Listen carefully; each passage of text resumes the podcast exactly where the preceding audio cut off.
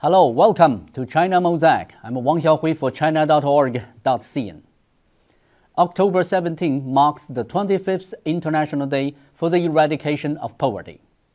Over the past two decades, half of the world's poor population managed to escape poverty.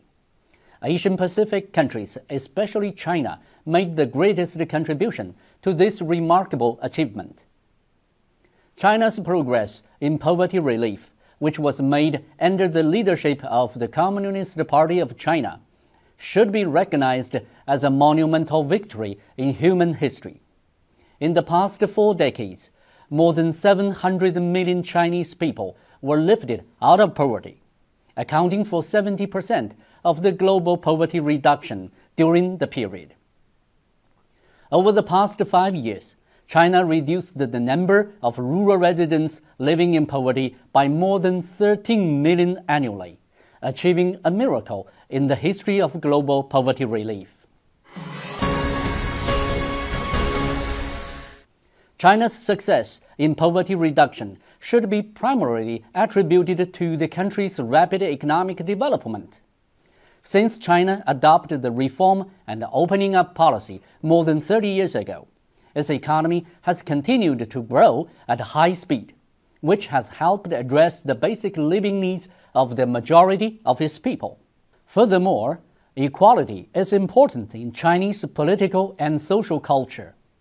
At the ruling party, the CPC has always taken safeguarding fairness and justice and achieving widespread prosperity as its missions.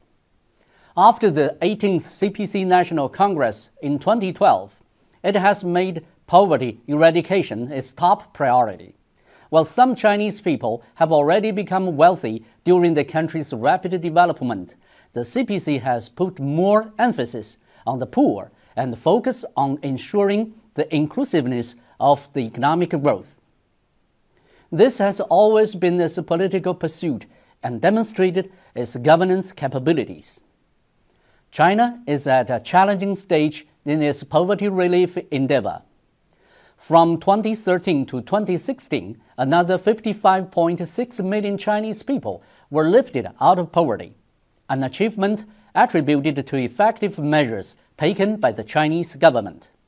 These measures included channeling investment from various sources into local industries to increase farmers' income, improving the ecological environment of some poverty stricken areas, and reducing medical expenses for indigent rural populations to prevent poverty caused by disease.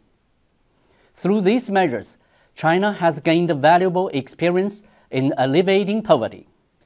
As the 19th CPC National Congress is about to convene, lifting the remaining 40 million people out of poverty is expected to be the most arduous task the CPC must complete before 2020 the Chinese Communist Party and the government will continue to prioritize the people's rights to subsistence and development, contributing ample experiences and a model to reduce world poverty.